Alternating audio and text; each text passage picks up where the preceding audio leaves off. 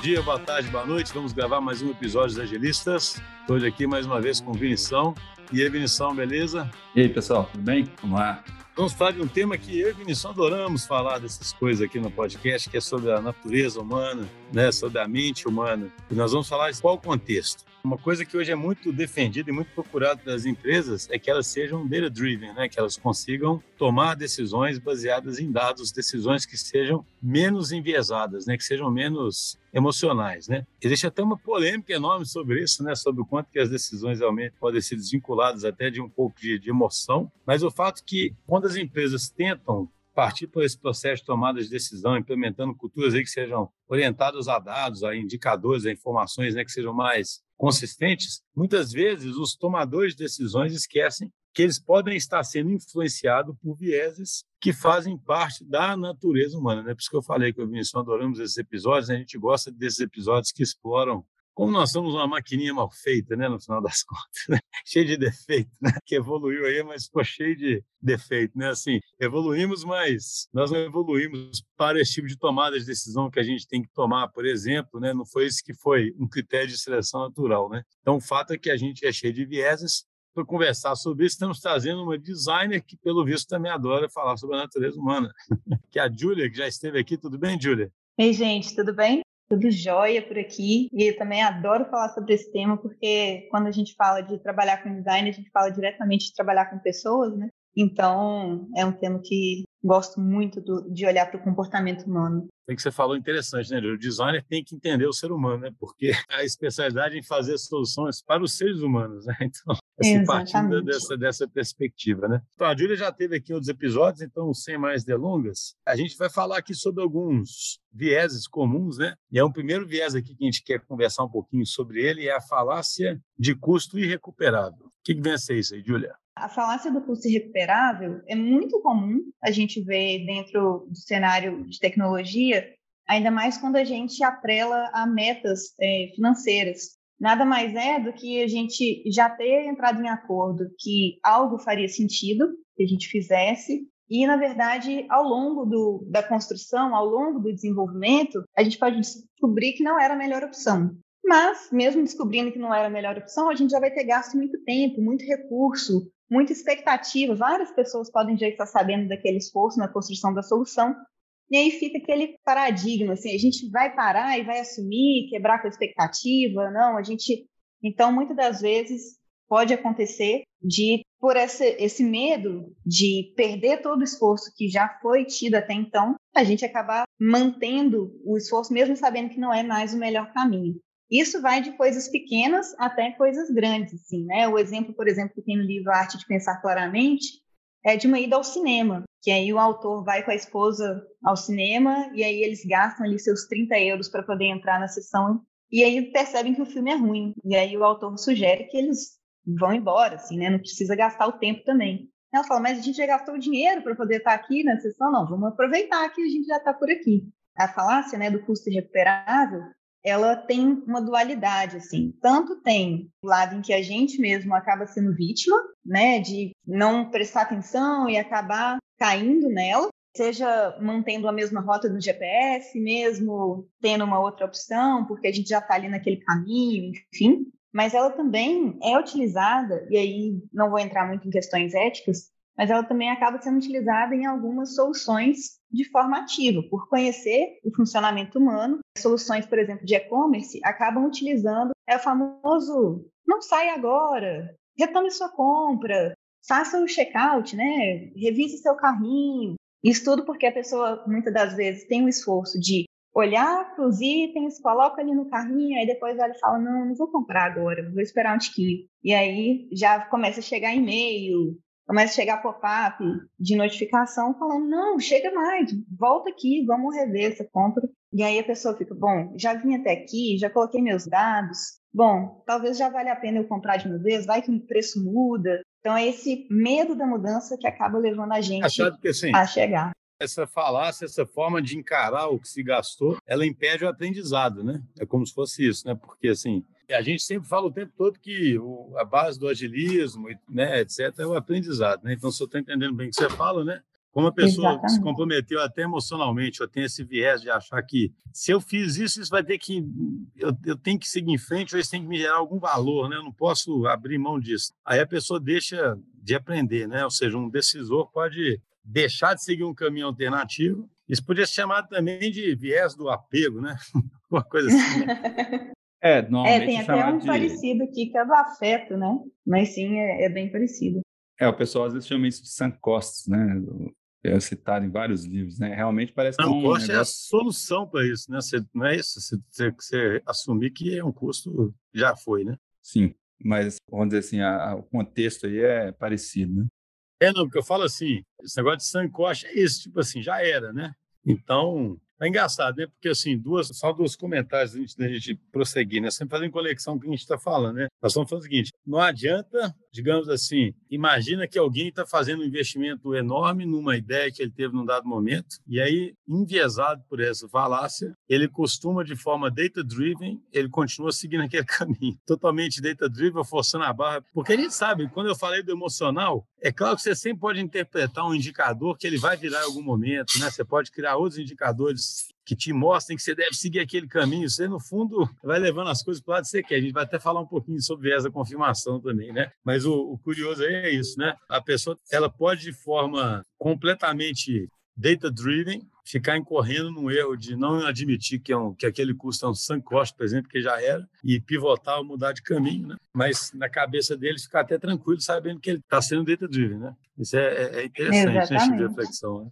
É, só fazer um comentário, né, que se você for olhar numa, se for um problema que realmente é mais estático ali, que você consegue planejar ele muito bem, em tese você consegue fazer todas essas avaliações. Tipo assim, se você tem alguma informação nova que invalidaria a hipótese de solução, muito antes, depois você executa tudo. Então, em tese, você não teria, que igual você falou, você não tem que ter aprendizado num problema desse, né? Então, na tese, você não teria que abandonar em momento nenhum aquela jornada, aquele projeto, aquele investimento, igual você falou. Agora, se a natureza do negócio é, é meio imprevisível, né, se na verdade é de fato uma hipótese, você vai aprendendo várias informações novas e você deveria reavaliar se, na verdade, igual o exemplo do cinema, você não deveria ir embora e fazer outra coisa, né? Então, acho que isso aí que faz o vínculo disso aí com o agilismo. É engraçado, né? Você devia ser capaz de zerar, né? E começar de novo a decisão de forma isenta a partir do que você sabe, né?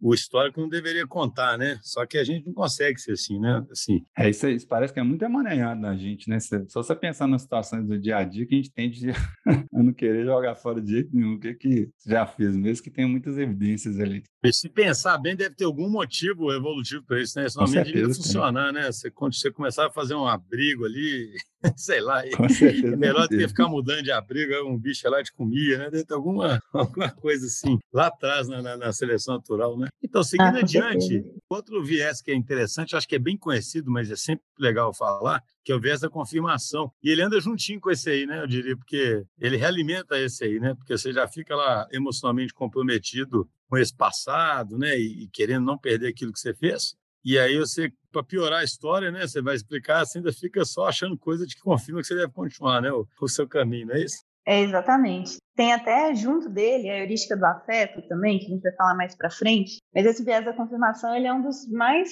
famosos, assim, né? Porque se a gente tinha anteriormente uma tomada de decisão muito focada no feeling, na experiência das pessoas, e muitas das vezes uma pessoa que chegava em cargo de gerência para ter grandes tomadas de decisão, ela tinha 20, 30 anos de empresa, era muito plausível que ela tomando decisão com relação à experiência que ela tinha, meio que bastasse, né? Ela já tem experiência suficiente, todo um embasamento por trás que justificasse, ninguém questionava. Era aquela decisão em ponto. O viés de confirmação, ele permite, inclusive, o uso de dados. Então, partindo do princípio de que essa realidade do conhecimento que existia, da experiência passada, não é mais o suficiente, a gente pode passar a utilizar dados, nossa, agora a gente evoluiu na tomada de decisão, só que, justamente, a gente corre o risco de pegar dados que apenas endossam o que a gente gostaria de validar, ao invés de olhar para um cenário um pouco mais amplo, considerar tanto possibilidades de endossar aquela tomada de decisão que a gente já tinha como hipótese,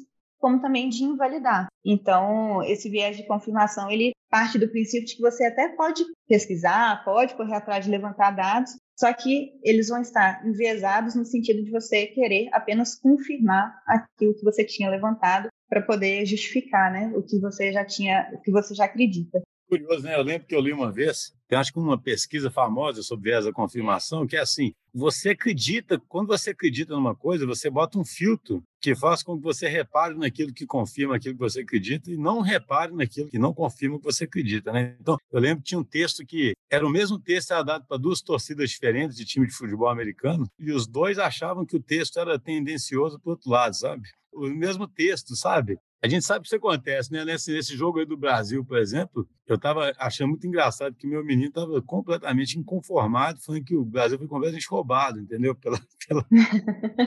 ele conseguia citar todas as faltas que o juiz não deu, né, para o Brasil, que obviamente ele não reparava as que não foram dadas para a Croácia, os lances, né, que deveriam ser da, da Croácia, né? É fantástico a nossa capacidade de filtrar o mundo, né? Isso acontece muito. Uma coisa que eu sempre aconselho todo mundo para não cair nas bolhas da internet, né? Todo mundo seja esquerda ou seja direita, ele continua só lendo aquilo que confirma a visão de mundo dele, né? E aí, exatamente. poxa, é exatamente isso aí, né? Assim, é engraçado porque lá no Lean Startup, que tem a ver com pensamento ágil também, você tenta, no fundo, emular uma abordagem científica, né? Para fazer a organização traçar hipóteses e confirmá-las ou desconfirmá-las, né? Então, você, para desconfirmá-las, você também tem que procurar o, o que, a, a que a desconfirma, né? Você não pode... Se você ficar procurando só confirmar uma hipótese, você não precisa nem de ter hipótese, né? Poxa, então, né, assim, não é nenhum pensamento é, científico, né? É, e é só a gente partir do princípio de que, assim, esse viés, é, até você tinha comentado, né, sobre a falácia de custo recuperado, que deve ter alguma coisa lá atrás que fez a gente ter desse jeito hoje, né, evolucionando através da evolução. E o viés de confirmação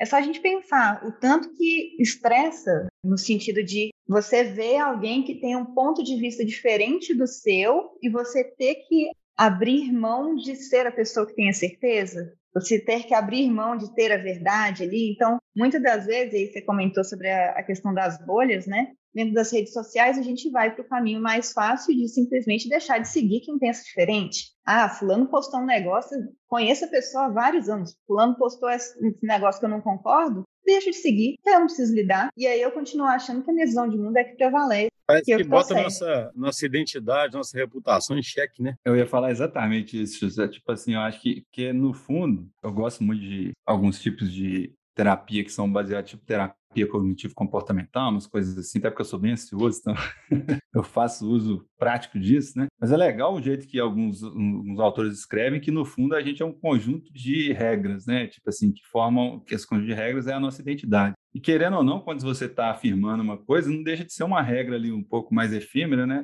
Mas ela pode se tornando uma parte muito sólida de sua identidade. Então, negar sua identidade é, é uma coisa que causa muito sofrimento, entendeu? Então, isso talvez seja um dos motivos aí, né? E tá, sem contar que isso é muito amplificado por grupos, né? E, e, e senso de pertencimento em grupos, né? Então, realmente... Mas, ô, Vinícius, é interessante, né? Você fala um negócio que eu acho interessante, né? Partindo desse, desse princípio, se a pessoa conhece o viés e já estabelece que uma regra que ele tem é ser flexível, né? Entende? Ele já tem um jeito de ir no, na identidade. Porque eu falo assim, tem um grande amigo meu, cara, que ele tem tanta certeza de certas coisas que eu brinco muito com ele. Eu falo assim, pô, queria ter a certeza toda aí, né? Sabe? Estar do lado certo das coisas, entendeu? E é o que você falou, né? Porque a pessoa tem uma personalidade mais, mais rígida, digamos assim, e que realmente parece que certas coisas ali, se você pode, se você violar aquilo ali, parece que está destruindo é ele, né? Não é o. É, exatamente. A pessoa se sente meio que. É engraçado aquilo. Parte da identidade. Então, mas é interessante levar isso para o ambiente de trabalho, porque, poxa, beleza, pode ser que na sua vida seja até mais difícil fazer isso, né? Porque você tem certos princípios ali, ou certas coisas que você fala que te definem tanto que vai ser difícil, né? De você realmente ter essa flexibilidade ou ficar aceitando ser contrariado dessa forma. Mas, poxa, nesse âmbito que a gente fala, né, tomar uma decisão no, no, no, âmbito da criação de um produto digital, uma hipótese de negócio que você está partindo, é isso que eu acho engraçado. Se a pessoa, eu insisto muito nisso, sabe? Se a pessoa entender se a natureza do problema com o qual está lidando, a gente fala muito sobre isso aqui, né? Entender sobre complexidade, sobre as incertezas, isso talvez diminuísse o desapego e aí o, a pessoa não sofresse tanto, sabe, com essa, não sentir-se tão atacada na sua identidade quando certas hipóteses não fossem confirmadas, né? Mas se a pessoa parte de uma cultura tradicional que ela tem que estar certa, aí se acentuou mais ainda, né? O troço, é, porque... então, é, esse é o ponto, né?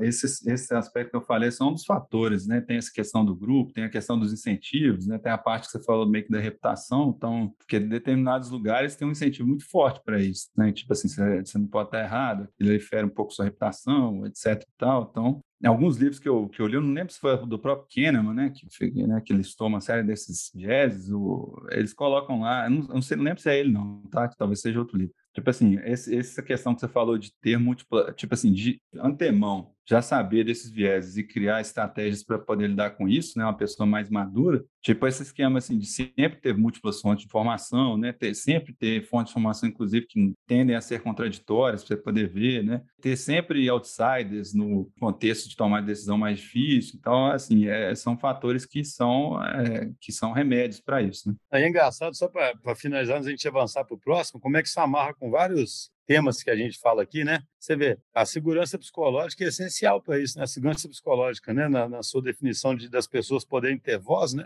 É um jeito de alguém ter voz e falar uma coisa que vai ser inconveniente ali, né? Para o outro que quer ser confirmado. O próprio, outra coisa que a gente fala muito, você criar times que têm alto nível de engajamento. Esse alto nível de engajamento é que vai possibilitar visões contraditórias também, né? Então eu falo assim, é mais para não ficar assim, ah, ok, eu sou assim, sou humano e as coisas vão ser assim, pronto. Primeiro, você no nível individual tem como combater isso, você já parte do, desse, sabendo que você tem esse viés, né? Todo livro de viés fala muito isso, né? O viés, ele acontece automaticamente, mas se você é consciente dele, você consegue, de alguma forma, tentar evitá-lo. E, estruturalmente, você pode criar organizações que tentem combater esse viés, dando mais voz às pessoas, aceitando mais o contraditório, nesse tipo de coisa. É tipo um check and, checks and balances, né, do, desse negócio. É, exatamente. Imagina, organizações hierárquicas e, obviamente, que vai ser difícil, né, você... É igual o Putin, né, que, acha, que, que todo mundo que falava que ia ser difícil invadir a Ucrânia, eles foi sendo demitido, né, ou envenenado, sei lá, o que aconteceu. É o típico lugar que você... Né, como é que você vai contradizer uma história, né? Então, a heurística que a gente quer falar aqui, interessante, a heurística do afeto. Você acabou que mencionou ela anteriormente. O que vem a ser a heurística do afeto, Júlia? Então, ela também é, é muito próxima da, do viés de afinidade. São nomes equivalentes, assim que nada mais é do que você acabar simplificando, e aí por isso que eu falei que ela, de certa forma, é próximo do viés de confirmação, que é você acabar simplificando uma tomada de decisão que é complexa e que provavelmente precisaria de uma análise de dados a partir de algum fator mais emocional.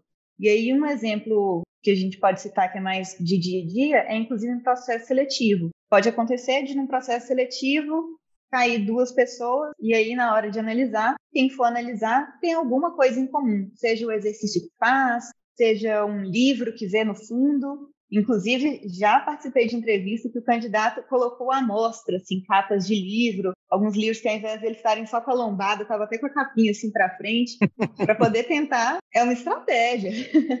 é uma estratégia de tentar trazer esse viés da afinidade, né, ou heurística do afeto, justamente para poder pegar uma tomada de decisão que seria mais complexa e simplificar para uma pegada mais emocional, no qual a gente olha e fala, bom, me simpatizei um pouco mais com essa pessoa, comprei um pouco mais essa ideia, porque me trouxeram de uma maneira um pouco mais, né, assim, sedutora, e aí você vai para essa tomada de decisão, e aí por isso que é próximo com o viés de confirmação, porque também é uma simplificação de tomada de decisão com um olhar enviesado, né, lógico, do que existe na realidade. Uma coisa que nós acho que não falamos aqui, mas acho que vale falar, é o seguinte, eu lembro que esse livro do Kahneman que o, que o Vinícius sugeriu, né, o famoso livro lá, né, Slow Fast, né, Fast Slow. Independente, assim, eu lembro que uma coisa que tem gente que enfim, o modelo exato do cérebro, né, todo mundo fica criando um modelo, mas o fato é, é como se as decisões mais elaboradas, elas gastam mais recursos, né? E a gente é preguiçoso, né? Porque a gente evoluiu para guardar energia, né? Sabe assim, você não é feito para ficar gastando energia à toa, e o cérebro é um órgão caro, né? Mais de 25% da cerca de 25% da energia nossa em repouso é consumida pelo cérebro, né? Então, você ficasse ali, hum, vou comer aquela maçã, né? Aquilo é uma maçã, e fica pensando demais,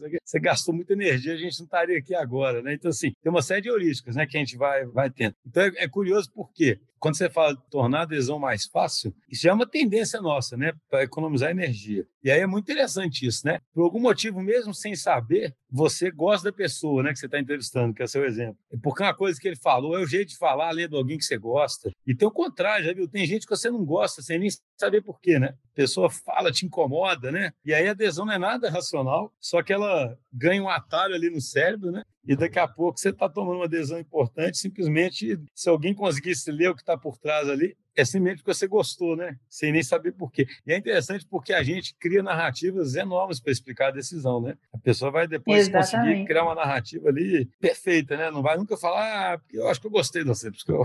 vai ter uma, não, e no pior dos cenários, se não conseguir criar justificativa, a gente acaba caindo para intuição. Ah, não sei, não sei, mas não, meu santo não bateu com fulano. Ah, não, mas não sei, eu senti alguma coisa, e aí. Então, assim, acaba que pode ter um, um pouco de viés, sim, nesses casos. Interessante demais isso, né? É por isso que eu fico brincando, né? A gente é muito diferente do que a gente acha que é, né? Porque, assim, a gente tem que ter um esforço para ser racional, né? Essa adesão vai consumir energia, né? Você, você vê que, assim, idealmente, você deveria ter etapas aí que você nem sabe como são as pessoas, sabe? Na hora que você está coletando informações mais importantes, né? Se você quiser realmente isolar as coisas, né? Porque senão você pode ter os mais diversos viés aí sem, sem perceber, né? Isso é muito explorado, inclusive, né? Para mim, esse, esse viés aí talvez seja o, o viés mais explorado, assim, por estratégias populistas, né? Por exemplo, né? Simplificação. Ah, vou fazer isso, agora eu vou acabar com não sei o que e tal. E o problema é extremamente complexo. É, não, e a gente tem uma... A gente adora, né? Que eu falo, como é... Quem quer ficar quebrando a cabeça, né? É muito mais fácil você ficar ali. então, e temos um último aqui, viés também bem bacana, sobre o qual falaremos hoje, que é o viés de sobrevivência. Que vem a ser o viés de sobrevivência. Então, esse viés, ele é focado, e aí tem um, grande exemplo, né, com relação à Segunda Guerra Mundial, mas esse viés é basicamente o que, que você está considerando de aspecto para poder ter uma tomada de decisão, né? Então, o exemplo que a gente tem é até do, do, da Segunda Guerra Mundial com os caças, que o exército norte-americano começou a analisar os aviões que voltavam das batalhas e eles começaram a mapear. Então, até se jogar no Google, dá para poder ver o desenho das áreas que eram atingidas no avião. E o primeiro impulso foi reforçar essas áreas que estavam recebendo os tiros. Mas depois eles foram perceber que, na verdade, essas regiões elas estavam sendo afetadas, mas não não estava tendo grande impacto. E o que estava acontecendo é que os aviões que estavam sendo atingidos nas outras regiões, né, os que não voltavam, provavelmente estavam sendo atingidos nas outras regiões que não os que estavam voltando, e aí sim eles foram fazer o reforço dessas outras regiões e aí sim foi conseguir ter um, resultado mais efetivo. Então, basicamente, você conseguir lidar com um cenário em que, para além do que deu certo, você também considera as falhas e muitas das vezes a gente tem uma dificuldade na nossa sociedade de aceitar que existe aprendizado nas falhas também. Então é justamente a gente olhar para o todo, né? A gente olhar para o que funcionou e para o que não funcionou para poder orientar nossa tomada de decisão. É, esse, esse viés, ele é, ele também assim, é, você vê ele o tempo todo, né? Se o, eu gosto muito do Taleb, né? Assim, Taleb, então quase todos os livros dele, ele quase que tem, todos os livros dele tem um ou dois capítulos falando desse viés, né? Então, ele fala, por exemplo, que a avaliação de vários fundos, por exemplo, econômicos, é feita de forma que eles avaliam só os que sobreviveram no período, entendeu? Sendo que, na verdade, vários nasceram e morreram e ninguém pegou a estatística deles para poder fazer a análise completa, entendeu? Então, assim, realmente, esse, esse viés ele é, ele, é, ele é bem negligenciado e é difícil de, de ter clareza do espaço amostral que está pegando ali, que deveria ter uma série de coisas que você nunca viu ou que vai ser difícil de obter os dados. Isso, foi muito. Tem um livro só, eu estava até resgatando aqui, chama Fooled by Winners, sabe? Que é tipo isso, é um milhão de exemplos sobre isso aí, cara. Assim, o vencedor não conta a história, né? Sabe? Tem um capítulo que fala sobre o, essa parte dos fundos aí. É um negócio absurdo. Os fundos que, que, que dão certo de hedge, eles representam um percentual baixíssimo de tudo que dá errado, entendeu? E você só analisa isso porque só ele esquecia você precisa analisar, porque os outros todos quebrados, né? E aí você vai e considera, então, que botar num fundo desse é de baixo risco, entendeu? Sim. Só que, na verdade, ele sobrou 10 fundos de, sei lá, mil, você, você vai, é muito interessante, né, cara? Assim, é, não, várias características do espaço amostral dos vencedores, que é extraído como causalidade, tipo assim, ah, se você tiver isso, isso, isso, então você vai ser vencedor. Aí essas características estão presentes em vários dos que morreram também. Isso é uma das mais críticas que se fazem a livros de negócio, né? Eu lembro que eu li um livro que criticava muito aquele livro famoso que era aquele que fala Great, como é que é? É um livro famoso aí das empresas nascidas para vencer, sei lá, né? Essa mania de estudar o vencedor, entendeu? Aí você vira e fala assim, por exemplo, não, os vencedores eles têm uma liderança forte, eles têm uma não sei o quê, têm uma não sei o quê. Poxa, isso é uma relação de causalidade, né? Porque o estudo se propõe a falar isso. Aí você vai lá, tem 100 empresas que quebraram que você identificaria isso, né? O líder tal, não sei o quê, não sei o quê, não sei, e aí? Acho que, acho que foi o Taleb mesmo, ou algum outro lugar que eu li, por exemplo, fala, ficava brincando com startups, né? Ah, os startups têm que ter o founder jovem, criativo, cool, com uma sede legal, não sei o que. Aí você vai olhar todas que quebraram, elas têm tudo isso, né? Exatamente. Exatamente. É, até um exemplo que eu estava ouvindo em um outro podcast é que é de um professor universitário que ele viu um aluno chegar para ele e falar: Eu vou desistir da, da faculdade porque eu estou com uma ideia muito boa. E né, eu olho, por Bill exemplo, Gates também o Mar, é, Bill Gates, o Zuckerberg, e eles desistiram também. Então eu acho que é isso, assim, vou largar tudo pelo meu sonho. E ele falou: Bom, mas você está olhando para quem venceu, né? e as outras, todas as startups que morreram no meio do caminho. Então, assim, é, é bom considerar o, o, todo, né? Gente, a coisa que desde a época que eu estudava, né? Que eu sempre tirei nota boa, a coisa que você mais escuta é o cara achando alguém que largou a escola, que não tirou nota boa, que ficou rico, entendeu? Aí o cara fala, tá vendo? Assim, é muito engraçado, né? Assim, ficar rico não tem nada a ver nem com uma coisa nem com a outra, né? Mas eu acho muito engraçado. Isso é uma mistura do viés de confirmação com esse viés, né? A pessoa quer, ela quer sentir bem com a decisão dela, e aí ela ainda faz uma análise errada porque ela considera no universo de amostragem dela, só quem deu certo, né? Não olhando igual o Vinição disse, se quem deu errado talvez não tivesse a mesma, exatamente a mesma característica, ou seja, aquele é irrelevante, né, na verdade, né, para a situação. Pessoal, beleza, acho que foi muito legal, é sempre muito, muito divertido falar sobre esses, esses assuntos. Então, que a gente possa fazer mais episódios assim. E espero que a sensibilização sobre esse tema faça com que os líderes, principalmente aí, que ficam à frente da tomada de decisão complexa ou de criar as estruturas né, de tomada de decisão completa, levem isso em consideração, tanto o seu estilo de liderança, quanto as estruturas que eles vão montar para que elas possam, como a gente comentou anteriormente, habilitar o contraditório e outras visões que impeçam os viés de prevalecer, né? Grande abraço aí para vocês. Valeu, pessoal. Até mais, gente.